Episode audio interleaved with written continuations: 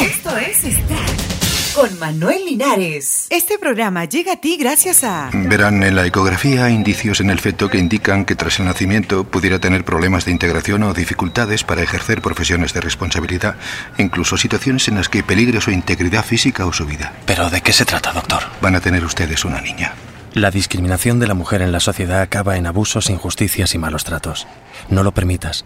Entra en actúaconamnistía.org. Amnistía Internacional.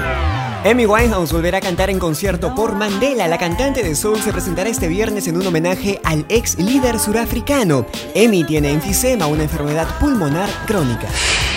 Nuevo disco de Coldplay se estrena el primero en todos los Estados Unidos. Viva la vida or Death and All His Friends vendió 720 mil copias hasta el domingo último. El trabajo de Coldplay está en el número uno en diversos países.